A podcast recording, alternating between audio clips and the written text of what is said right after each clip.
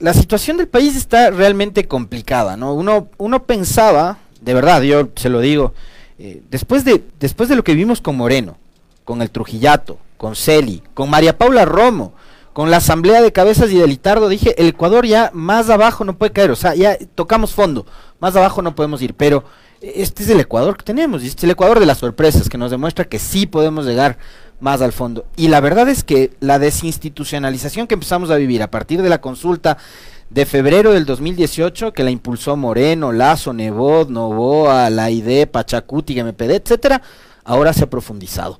El Ecuador, ¿qué momento está viviendo, doctor David Chávez? Bienvenido, buenos días. Hola Alexis, qué gusto volver al estudio además de Pichincha a los tiempos.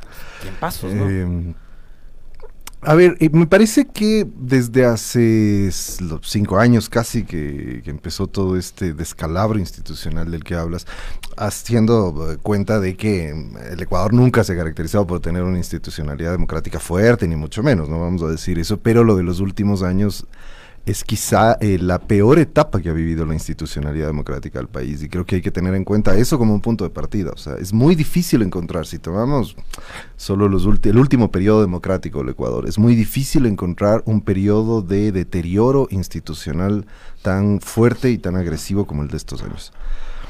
Y claro, eso nos lleva a preguntarnos, bueno, ¿cuál es la novedad? O sea, ¿por qué está ocurriendo esto? E, efectivamente, como has dicho, eh, yo tenía una percepción similar en algún momento cuando ya está, era posible que la derecha vuelva a tomar el poder.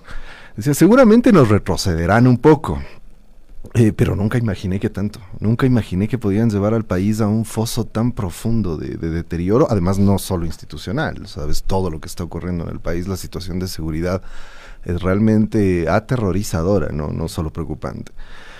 Em, ¿Qué es lo que me parece que uno puede ver en, estos últimos años? Yo creo que la, clave eh, tiene que ver con cómo las élites están manejando el poder. Es decir, porque lo que hay que entender es que en estos últimos cinco años las élites vuelven a tomar el control del poder. En los años de Correa habían dejado de tener al menos un control directo, digamos.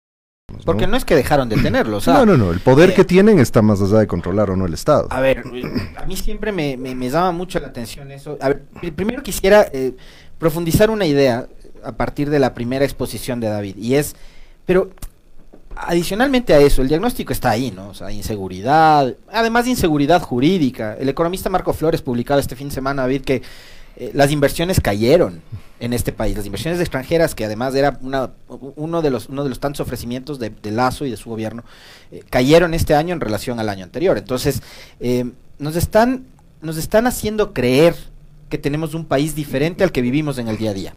Es decir, sale Moreno desde Asunción en Paraguay diciendo que él evitó que nos convirtamos en Venezuela, que nos devolvió la democracia y tal.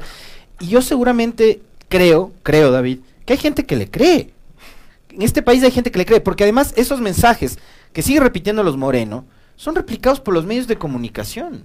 Y las cosas que dice Lazo, que además van en, concordancia con la filosofía del gobierno de Moreno, lo replican los medios de comunicación. Entonces, eh, a la gente le están mintiendo permanentemente, porque además cuando sales del, del, trabajo, de la casa, te topas con esa realidad en la que te matan por robarte un celular.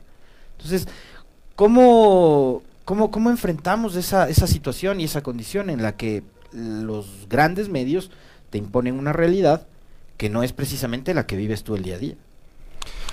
Indudablemente, pero también hay que tener en cuenta que han perdido legitimidad. Es decir, em, a mí me parece que, por ejemplo, los últimos, porque siempre es, tiene una estrategia, ¿no? Esto de resucitar el anticorreísmo para poder legitimar. Eso ya lo veíamos con Moreno, ¿no? Moreno entraba en situaciones de mucho deterioro en su imagen, de caída fuerte de su imagen, y de algún modo con algún escándalo, con alguno de de estos ejercicios de ciencia ficción, que hace cierto, muy entre comillas, periodismo de investigación, sumado a la fiscalía y a todo el aparato de persecución que tienen, eh, tratan de montar un escándalo. Cada vez que hay una caída, esa es la idea, es resucitar permanentemente el anticorreísmo porque creen que ahí pueden seguirse legitimando.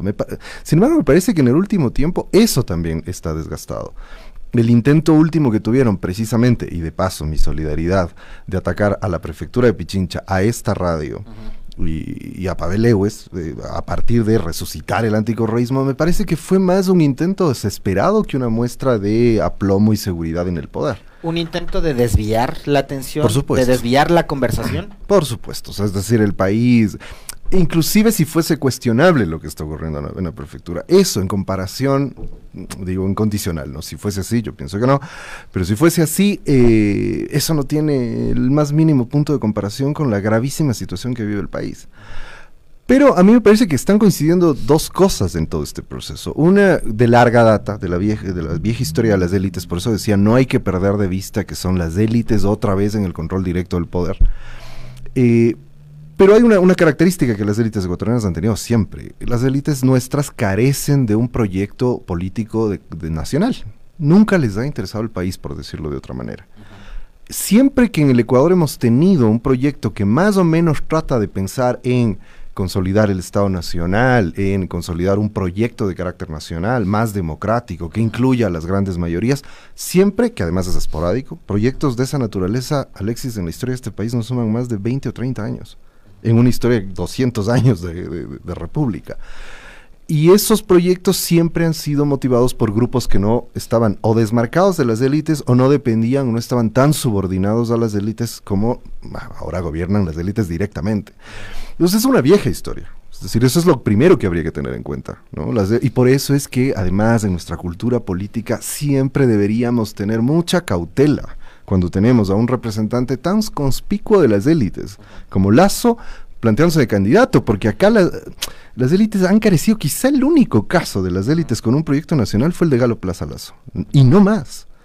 Entonces, ese es un primer ingrediente, pero en estos últimos años se ha sumado una cosa que hace que eh, la situación del Ecuador sea tan grave y es que además las élites eh, de alguna manera antes tenían una especie de equilibrio por, por, por, negativo, digamos, no, no, porque, no porque buscaban realmente un equilibrio en las instituciones del poder, sino porque se peleaban entre ellas. Es decir, nunca llegaron a tener un acuerdo fuerte, nunca llegaron a convertirse en, en un bloque sólido.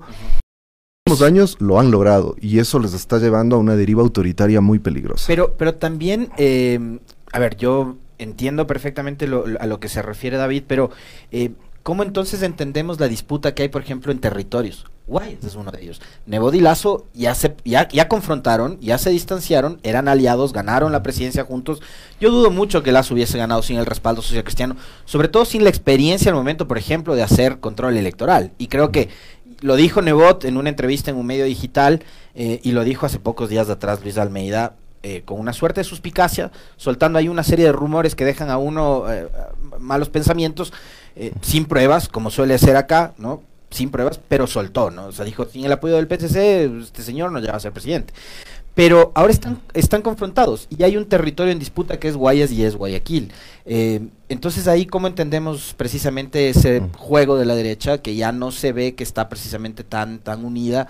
Antes les unía mucho el anticorreísmo, pero parece que la bronca Nebot Lazo, que siempre fue personal, ahora termina siendo todavía más personal.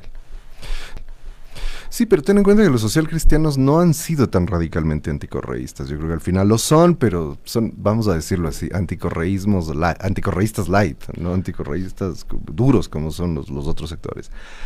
Eh, pero en el caso de los socialcristianos, que siempre aparece como el referente de, pero no, no puede haber un pacto tan sólido, hay que tener en cuenta que se han convertido en un actor marginal en, en la política nacional. Lo son desde hace mucho tiempo atrás, es decir, están efectivamente recluidos a Guayas y Guayaquil ahí pueden dar la pelea, pero me parece que eso, eso precisamente les ha sacado de la escena de la política nacional.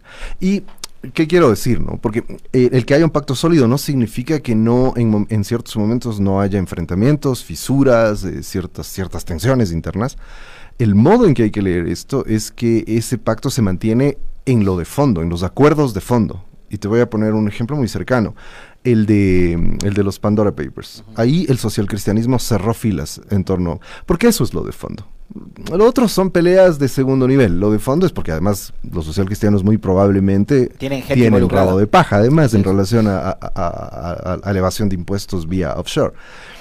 Y, por otro lado, eh, los socialcristianos no confrontaron con Moreno, por ejemplo, en la crisis de octubre de 2019. alinearon y cerraron filas para defender a, Moreno y su gobierno represivo. Tanto es así que Moreno termina yéndose a gobernar en Guayaquil. Exactamente, protegido por los socialcristianos. Además, digamos, ellos podrían decir que no, pero para todo el país fue evidente que si vas allá sin la protección de los socialcristianos es muy difícil que puedas estar ahí. Entonces, Eh, puede haber disputas en ciertos niveles eh, de, de, reparto de poder. Me parece que con los social cristianos es sobre todo eso. Creo que la bronca que el Partido Social Cristiano tiene es que quiere recuperar el protagonismo que tenía en los 90. Recuerden, en los 90 no había caída presidencial en la que los social cristianos no hayan estado involucrados y en el centro de la, de, la, del teje y maneje político. Ahora, ahora ya no.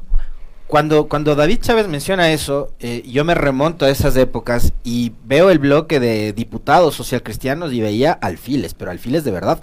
O sea, los que hacían la real política. Un Heinz Meller, por ejemplo, ¿no? Un Javier Neira, eh, Javier Sandoval, que era el, pupilo de Febres Cordero, que además era su, su diputado alterno. Eh, tenías una Susana González había, había personal con el cual podías hacer esas jugadas. Pero hoy regreso a ver a la bancada social cristiana y probablemente le pasa lo mismo que a otras bancadas, que no tiene cuadros eh, eh, importantes de que tengan impacto en sus territorios o a nivel nacional. ¿no? Y creo que eso tiene que ver mucho con también esa malhadada consulta de febrero del 2018 que termina jubilando a nuestros políticos a los ocho años de la actividad. Cuando, y yo siempre insisto en eso, David, usted que es eh, mucho más eh, estudioso de la, de la política y demás, eh, pero hay países en donde el tiempo de vida de un político es 25 o 30 años en promedio. Acá a los 8 años nosotros ya les mandamos a jubilar porque a Moreno, a Lazo y a Nebot les dio la gana.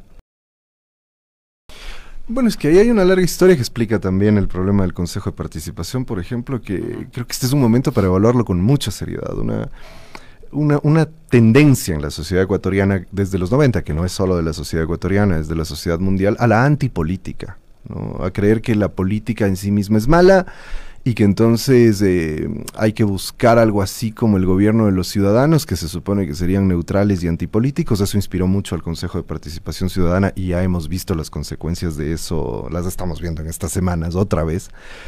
Entonces me parece que ahí la, dificultad eh, radica en que si no superamos esta idea de que los que deben hacer política no deben ser políticos, que es absurda, es sencillamente ilógica, eh, no se puede conseguir que la política mejore, sino que la política va a seguir deteriorándose, ese es el problema. Y creo que esta idea de ponerle coto, de que no a la reelección, de que no, este tipo de cosas, eh, que, han inspirado el que mm, los asambleístas no puedan, no puedan tener una carrera más sostenida, por ejemplo, me parece que es crítico para mejorar la política.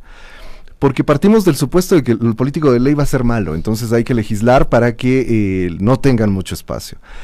Pero ¿qué ocurre en cambio si tenemos un buen político? Y cuando se trata de política parlamentaria, es indispensable que los políticos hagan carrera. si, si, si en el Parlamento no pueden hacer carrera, es imposible que lo hagan en otros espacios de la política. Entonces, eh, creo que esto, porque me parece que algunas de las graves consecuencias que el país está viviendo provienen de este sentimiento de la antipolítica que ahí sí las, todas las banderas políticas han tratado de aprovechar de eso. Entonces me parece que no. Eh, eh, para después venderte como, como el, el, apolítico que quiere meterse en política para resolver todos los males y problemas de este país. El ejemplo más patético, Otto Sonnenholzner. Por supuesto, pero bueno, tenemos un montón. Mira a Javier Herbas, por ejemplo. Y mira las consecuencias de una decisión como esa, de la ciudadanía, quiero decir. Es decir, en el momento más crítico del país, porque la elección, lo que está ocurriendo no es más que una consecuencia de eso. La elección de 2021 era la elección más crítica de al menos los últimos 15 años en este país. Con un país que ya iba por el, por el despeñadero. O sea, Moreno nos dejó un país en el despeñadero.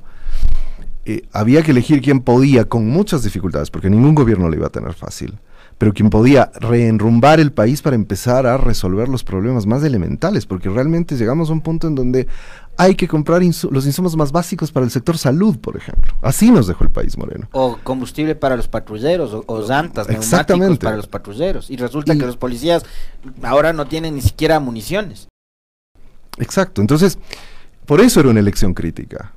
Y tenemos que hacernos cargo como ciudadanía también que nosotros preferimos elegir la patineta, el agüita o los zapatitos rojos en el momento más crítico del país. Es decir, creo que sí es un momento en que hay que hacer una autorreflexión crítica general, no solo culpar a los políticos.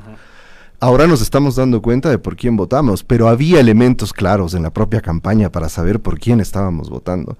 Y creo que este, este ejercicio reflexivo que tiene que superar los odios, los fanatismos, ese neofascismo que está regando, pues, que están regando precisamente las élites en el poder en la sociedad ecuatoriana, que es también muy peligroso, porque eso, en un contexto de tanta violencia como el que está viviendo el Ecuador, puede ser una mezcla terrible en unos años, en unos años eh, más. Yo me remonto antes del 2007 y teníamos un país que venía de una profunda crisis de inestabilidad política. O sea, recordemos las caídas de, de Bucaram, de Mawad y de Gutiérrez. ¿no? Tres caídas consecutivas, gobiernos interinos, juntas nacionales, etcétera. Y llega la etapa de estabilidad, 10 años, 2007, 2017. Eh, y parecería que eso además no fue suficiente para el Ecuador. Y el otro día reflexionaba con, con algunos amigos, David, sobre, digamos, eh, ¿qué tan necesario era tener un liderazgo vertical? Y yo creo que en este país, dadas las circunstancias, era necesario. Ahora lo entiendo, ahora lo entiendo. Ya he madurado políticamente, ya no soy tan romántico como era antes, ahora sí he madurado. Eh, y yo sí creo que este país necesita liderazgos verticales y liderazgos fuertes. Eh, probablemente el de Correa era ese liderazgo fuerte que necesitaba en ese momento el Ecuador, un Ecuador en el que, que se vayan todos era el discurso, algo parecido a lo que está sucediendo ahora. Pasó en, en el Consejo de Participación, está pasando en la Asamblea. Entonces hay una crisis institucional súper fuerte. Pero llega Correa, nos da 10 años de estabilidad, con altos y bajos, con cosas buenas y malas, pero al final se hace de tantos enemigos Correa. Y vuelvo al tema, por ejemplo, de los medios de comunicación. Em, yo no sé, por ejemplo, qué pasó con, los periodistas, la mayoría de periodistas. La bronca de Correa era con los dueños de los medios. Se bronqueó con los Pérez del Universo, se bronqueó con el dueño de Teleamazonas, etcétera, pero los periodistas asumieron y compraron esa bronca y la hicieron personal. Pero más allá de eso, ¿qué fue lo que pasó en esos 10 años que terminó el correísmo generando y germinando una semilla tan negativa en su contra que hizo que, por ejemplo, hoy, por eso que decía David Chávez hace un momento, una elección tan importante, tan trascendental, gane Lazo que representaba todo lo que representa el anticorreísmo. Bueno, eso es sumamente complejo, requeríamos un montón de tiempo, pero voy, a tratar de ser así como muy sintético sobre lo que para mí es, una hipótesis, digamos, de cómo entender este proceso. Pero yo lo que diría ahí, que se discute poco en estos tiempos en, la política ecuatoriana, es que el conflicto político suele estar muy vinculado al conflicto de clase, de clases sociales. Ese es el punto. Y, el correísmo, al igual que los otros fenómenos llamados populismos, progresismos, como quiera que se les quiera llamar, de América Latina de las últimas décadas, volvieron a poner en el centro de la política el conflicto de clase. Eso es lo que me parece que eh, ayuda a explicar ciertos elementos, porque lo que las, identidades políticas en una situación así empiezan a constituirse a partir de estas identidades de clase. Has puesto un ejemplo que es, fantástico para entender eso, justamente el, el, de los periodistas, que son los periodistas no son los dueños pero se alinean con los dueños porque construyen una identidad política práctica además. O sea, a veces uno oye discursos de ciertos periodistas y dice difícilmente entienden la política ya en un plano más conceptual. Pero, pero hay un sentido de que le pasa a toda la clase media. Esto se ha visto aquí y en un montón de lugares y en un montón de momentos históricos. La clase media, por sus lógicas aspiracionales y todo, genera unas identidades casi automáticas, casi espontáneas con las élites es, muy conservador en ese sentido la clase media. Entonces, lo que hemos vivido en estos años es, eso. Y debo decir también que creo que el correísmo tuvo ciertas, ah, ciertas actitudes, ciertas posiciones políticas que tampoco ayudaron, ah, porque hay un poco la idea es resquebrajar esa identidad y poder retrotraer a la clase media hacia, sus, identidades de clase reales, es decir, saber que están más cercanos de que somos clase trabajadora, que la clase media en general es una clase trabajadora, por ejemplo, y no es emprendedora, empresaria o cosas así. Y me parece que ahí no hubo ni un trabajo político suficiente y también me parece que se cometieron errores graves en enfrentarse con ciertos sectores en ese nivel. Digamos, no en el nivel del enfrentamiento mediático, por ejemplo, para volver sobre el ejemplo del periodismo, porque ese era un enfrentamiento necesario. Los, medios son los órganos y los aparatos de propaganda de esas élites de las que hemos hablado tanto. Los periodistas suelen sumarse a eso, pero me parece que estratégicamente, por ejemplo, es un error judicializar ese, ese, conflicto. Me parece que es una pelea que hay que dar, pero yo tendría serias dudas, además por lo que hemos visto, de que judicializar ese conflicto es lo adecuado, por una razón muy sencilla, porque eso sí te pone ya en el borde de disputar los conflictos de modo democrático o moverse hacia una línea más autoritaria de disputa de los conflictos. Más allá de incluso, les, yo creo que en muchos de los juicios que se les puso a algunos periodistas, inclusive les podía, le podía asistir la razón a Correa y a la gente que puso juicios. Pero claro, así, eso tenía sentido si es que se trataba de dos ciudadanos iguales disputando por calumnias. No de alguien que está gobernando. No de alguien que está gobernando. Entonces ahí me parece, por ejemplo, bueno, eso para citar un ejemplo, y creo que hay muchos más, que pudieron haber generado este, este rechazo de la clase media, pero que está más ligado sobre todo a esta identidad que se, que se generó con las élites y, y, que creo que ahora es precisamente, ahora está costando esa identidad. Me parece que mucho de la clase media es como darse cuenta de que no, esta cosa está fracturada, de que en realidad no es cierto que esa gente representa a la clase media, ¿no?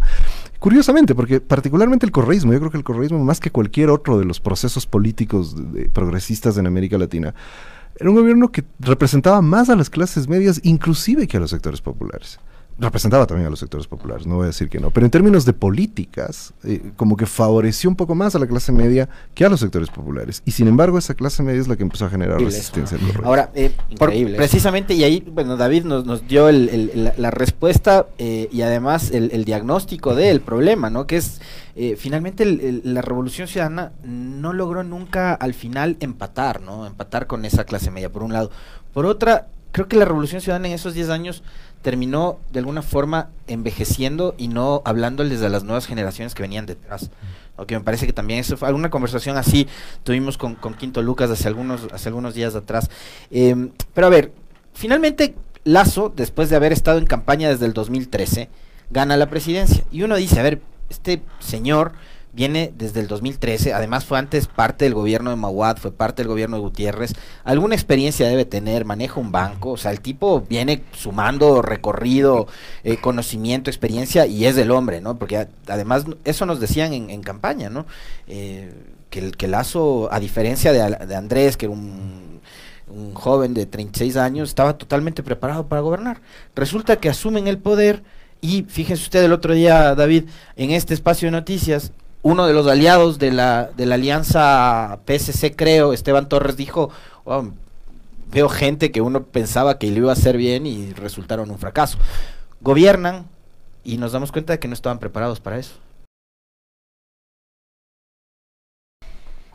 Es que ahí habría que hacer un balance. A ver, yo siempre digo que cuando nos hacemos esta pregunta, con la que yo concuerdo, es decir, han, mostrado un nivel de ineptitud. Creo que con lo que voy a decir lo dejo claro. O sea, disputar con Moreno la condición del peor gobierno de la historia es mucho decir. Es mucho decir y me parece que el gobierno de Lazo está precisamente en ese punto, disputando seriamente con, el gobierno de Moreno eh, la condición del peor gobierno de, los, de, las últimas décadas y quizá del último periodo democrático. Eh, pero creo que hay que tener eh, o analizar desde qué punto de vista planteamos la pregunta también. Eh, realmente Lazo quería gobernar para todos, para las mayorías, con un proyecto inclusivo, democrático, con un mejoramiento de los servicios públicos, etcétera. Eh, creo que para quien medianamente ha leído la política, precisamente porque, como decía, sabemos que Lazo tiene 30 años en la política, a pesar de que nos quisieron vender la imagen de que porque se ponía zapatitos rojos era nuevo en la política, parecía que había llegado dos meses antes de la elección a la política. Pero para quien observa con un mínimo de información la política, se sabía que Lazo es insisto, uno de los más paradigmáticos representantes de esas élites que por principio son antinacionales, carecen de proyecto nacional y carecen y son además uh, antidemocráticas, carecen de cualquier sentido de democracia básica. Por supuesto, y legislo a favor de, de, mis negocios. O sea, Lazo no se preocupa de la seguridad. Activo los tratados bilaterales de inversión, que regresen nuevamente los eh, el CIADI. Sí, cuando se trata de los negocios y del grupo de las élites, que, a ver, porque además uno de los problemas centrales, no, no son todas las élites económicas de este país las que están en esa situación, pero las que gobiernan con Lazo sí. Em, la pregunta que tenemos que hacernos es por qué no les interesa el país. Es porque sus negocios no están conectados con el país. Ah, hay, élites como el propio Guillermo Lazo a, a, las que sencillamente les importa en lo más mínimo el desarrollo, por ejemplo, de un mercado nacional interno fuerte o les importa muy poco el, desarrollo de una industria nacional en ciertos rubros de producción, porque ni siquiera son élites productivas. Esa es una de las condenas de América Latina. Es decir, nuestras élites siempre han sido élites rentistas. En el caso ecuatoriano eso es todavía más dramático. Son élites rentistas, viven de las rentas y viven o de la especulación financiera. Y están conectados hacia lógicas transnacionales del, del, capital. Entonces eso por principio, estructuralmente, digamos, les vuelve élites que difícilmente van a tener un proyecto nacional. Entonces, en favor de esas élites, Lazo es igual que Moreno. O sea, son presidentes absolutamente funcionales y absolutamente eficientes en ese sentido. Porque al final, esto hay que tenerlo claro. Cuando los neoliberales dicen hay que achicar el Estado beso, toda esa perorata que parece un credo sectario terrible, en realidad lo que están diciendo, y esto es lo que hay que entender, es hay que eh, apropiarse adentro. Ya están hablando de un proceso, ellos que les asusta tanto la palabra expropiación. En realidad con sus políticas lo que hacen es una expropiación privada de lo que es el patrimonio público, el, patrimonio de todos nosotros. Poner el Estado en función de los privados. Exactamente, pero además hay una expropiación, porque y, nota que, ¿qué son las empresas públicas? Es el ahorro de todos nosotros invertido en una empresa que al final de cuentas es de todos nosotros, que está en medio del Estado y que a veces eso no nos gusta, esa es otra discusión. Pero la empresa es pública, quiere decir es de propiedad de todos. Y cuando los privados vienen, deterioran la calidad de las empresas públicas deliberadamente para poder venderlas más baratas, están expropiando un patrimonio un patrimonio de todos. Es decir, desde esa perspectiva cumplen perfectamente las metas de lo que es un gobierno neoliberal entendido como un gobierno de las clases dominantes. Es que, insisto, por eso he empezado planteándolo desde ahí. Ese es el problema. Desde el otro lado, obviamente son gobiernos ineficientes porque no puede ser las dos cosas. Es decir, no puede ser un gobierno que favorezca de manera tan grosera a las élites económicas y al mismo tiempo se democratice la economía, sea más incluyente la, política, la política sea más equilibrada, institucionalizada y democrática. Las dos cosas no van juntas, son contradictorias. Entonces, tomar partido por gobernar por las élites significa deteriorar la economía de la mayoría, significa deteriorar las condiciones del Estado, porque en contextos como el latinoamericano, los países latinoamericanos, no se necesita tener institucionalidad, porque estas élites son muy poderosas y no requieren esas mediaciones. Y peor, en el caso ecuatoriano, peor por lo que ha ocurrido en estos últimos años, tienen un poder enorme. Es decir, lo vimos en la represión de octubre de 2019 y eso continúa. Entonces no necesitan ningún tipo de mediación democrática. Vamos, vamos y eso es lo peligroso. Me, traslada David a la última pregunta que le tenía y es justamente sobre el tema de de lo frágil que es en este momento la democracia. Con instituciones débiles, con actores políticos eh, que también están enfrentando un desgaste súper importante, con, por ejemplo, en el caso de la Revolución Ciudadana, con Correa fuera, lejos, eh, con los socialcristianos con un Nebot eh, silencioso, muy meticuloso, con, con, Creo y Lazo que, que, finalmente hacen eso, ¿no? Juegan el rol de gobernar para sí mismos. con un Herbas que terminó siendo todo lo contrario de lo que dijo que era en el TikTok cuando se disfrazaba de viuda. Em, esa es la democracia que tenemos. Entonces viene Moreno y nos dice, yo les devolví la democracia porque estábamos en dictadura, entonces yo vine y les devolví. ¿Qué es la democracia para el Ecuador? ¿Hacia dónde va la democracia en el Ecuador? Eh, sobre todo además cuando los medios de comunicación son parte de esa propaganda oficial que se la monta en contra de una corriente política a la que le dicen mafiosos, narcotraficantes, delincuentes, corruptos, etcétera, etcétera. ¿Puede haber democracia así, David? ¿O digamos la democracia en el Ecuador está en este momento en terapia intensiva? Ah, yo creo que es, eh, esa es la figura la que has utilizado. La democracia está en terapia intensiva. Es una situación muy grave la que vive la democracia en el Ecuador. Eh, entendiendo efectivamente, como has dicho también, nunca hemos tenido una democracia sólida, Es difícil, en general, en sociedades como las nuestras, eso es muy difícil. En el mundo entero la democracia está en una situación crítica. Los Trump y esos fenómenos se explican precisamente porque ni en donde creemos que la democracia funciona perfectamente bien, está funcionando bien y ah, yo tendría mis dudas de si ha funcionado históricamente bien. Pero en el caso nuestro actual hay una democracia restringidísima, vamos a decirlo así, ¿no? Es decir, eh, casi casi podemos decir que el único espacio realmente democrático son las elecciones y nada más. Y me parece que para las fuerzas políticas está resultando muy difícil precisamente por el altísimo grado de persecución y desprestigio político que hay. Además, no hay a ellos que les gusta tanto también, digo a sus ideólogos sobre todo, que se las dan de liberales, pero usualmente terminan siendo fascistas. Eh, que les gusta tanto hablar de equilibrio de poderes. Por, por ejemplo, es dramático que en este momento en el Ecuador no haya un verdadero equilibrio en la llamada, mal llamada, opinión pública. O la asamblea. La asamblea no es el contrapoder que uno entendería, ¿no? No, no, no, claro, para nada. Pero eso, eso proviene de un, también de que a la asamblea se le ha ido mutilando precisamente producto de la antipolítica. Esto además empezó y se consolidó con fuerza en la Constitución. Empezó en la, en la Constitución de 98, pero curiosamente se consolidó en la Constitución de 2008 el Consejo de Participación Ciudadana es un resultado de eso, es mutilarle una de las capacidades centrales del Parlamento, que es nominar al, alto mando del Estado, del Estado. A criterio de David Chávez, ¿debería eh, la Asamblea retomar? Yo siempre que lo del Consejo era una, cosa muy extraña. Una novelería. podría, o sea, no sé si novelería, quizás sí, porque surgió, Los ecuatorianos somos expertos para la novelería. Claro. como presidente cada cuatro años voy a refundar el Ecuador, después termina corriendo en un helicóptero. Sí, entonces, pero bueno, digamos, efectivamente yo creo que ahí se cometió un error, creo porque me parece que hay, hay un error de principio. Es decir, uno no puede exigir que el nombramiento del alto mando del Estado, que es lo más político que te puedes imaginar, sea antipolítico, o sea apolítico, es absurdo. O sea, al final la política termina colándose de nuevo, es lo que hemos visto en el Consejo todo este tiempo. Seguimos abonando el hecho de que la política es mala. Entonces, como el, la política es mala, los políticos son malos, los políticos no tienen que elegir al contralor, a la fiscal, etcétera. Y al final termina pasando que son los políticos los que poniendo por ahí un cierto, cierto ropaje de otra cosa, pero son los políticos los que terminan decidiendo quiénes van a los altos mandos del Estado. Pasó con Correa y ha pasado con Moreno y está pasando ahora con Lazo. Con la gran diferencia de que Correa tenía una legitimidad democrática estratosféricamente mayor que los dos juntos, digamos. Pero a ver, ¿qué, ¿qué, es lo que creo, ya que nos metimos un poco en eso, qué es lo que creo que debe ocurrir ahí? Deberíamos aceptar que es deseable al final que haya transparencia en eso, que no está mal, en, todo, en, todo, en todas las democracias del mundo hay este tipo de elecciones políticas de las autoridades. En Estados Unidos hasta los jueces son nombrados políticamente. Eh, no me parece que eso está mal. Porque, y me parece que es mejor que inclusive sea transparente, porque sabemos que la responsabilidad directa es esa, no la de que los ciudadanos, los concursos, las vedurías y esto que al final terminan siendo decisiones políticas igual.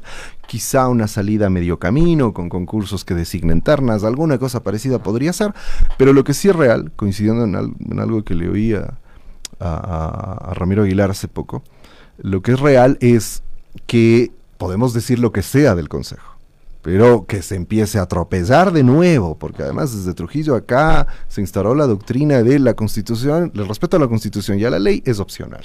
Entonces eso no puede seguir ocurriendo. Atropellar por enésima vez los procesos, la ley, etcétera, para destrozar al Consejo, para lo que fuese, me parece que es absurdo. Es decir, creo que es tiempo de parar con, ese, con esa política esa política de, sicariato institucional, no sé cómo llamarle, que es simplemente a partir de manipular todo el tiempo las mayorías, las minorías, el marco legal no importa y entonces hay que, hay, hay, que destrozar las instituciones. El Consejo de Participación existe, hay que fortalecerlo, mientras no haya, además, porque la vía es esa, mientras no haya una asamblea constituyente, que es precisamente lo que decía Ramiro Aguilar, esto no se puede cambiar y no es que hay que entrar de nuevo con la consulta popular, con nada de atajos. Es un momento en el que los políticos deberían asumir que eso tiene que respetarse. En todos los niveles. Me parece que en el Parlamento también, ahora que se habla del chisme este de la nueva mayoría, eh, quienes estén pensando en desestabilizar el Parlamento deberían pensarlo seriamente. ¿En qué medida entrar en un proceso de desestabilización de esa naturaleza va a ser bueno para el país? Más allá de que allá esté a, la cabeza Lupe Llorio, ¿no? que a mí personalmente me parece lo peor. Pero creo que este es un momento en que el país no puede seguir hundiendo su, su, su deteriorada institucionalidad democrática. Entonces creo que hay el llamado para los políticos, los ciudadanos y para todo el mundo es, sí, la democracia está hecha pedazos en el Ecuador. Pero si, si creemos que vamos a resolver eso, eh, acabando con los últimos pedazos que nos quedan, simplemente nos vamos a quedar sin democracia. Y es posible que las respuestas de estas élites que están en el poder terminen siendo de corte muy autoritario. Creo que más bien el esfuerzo de políticos y ciudadanos es enfoquémonos al último resquicio que nos queda de democracia, que son las elecciones. Y eso significa que los políticos se pongan a trabajar en tener cuadros serios y no nos pase como el Pachacútico o la izquierda democrática, que a quién sabe escogieron durante las elecciones y nos pusieron a, ese, sector impresentable de asambleístas que tenemos de esos, de esos dos partidos ahora. Y significa que los ciudadanos empecemos a también mirar la política con algo más de profundidad por la gravedad que está viviendo el país. Me quedo con, la reflexión de David Chávez en torno a que la democracia en el Ecuador eh, va a fortalecerse únicamente si es que empezamos a respetar la institucionalidad. Muchísimas gracias al doctor David Chávez, académico, analista político, sociólogo, con quien hemos profundizado el, el análisis sobre lo que está pasando en la coyuntura nacional. 8 con 8, de inmediato volvemos después del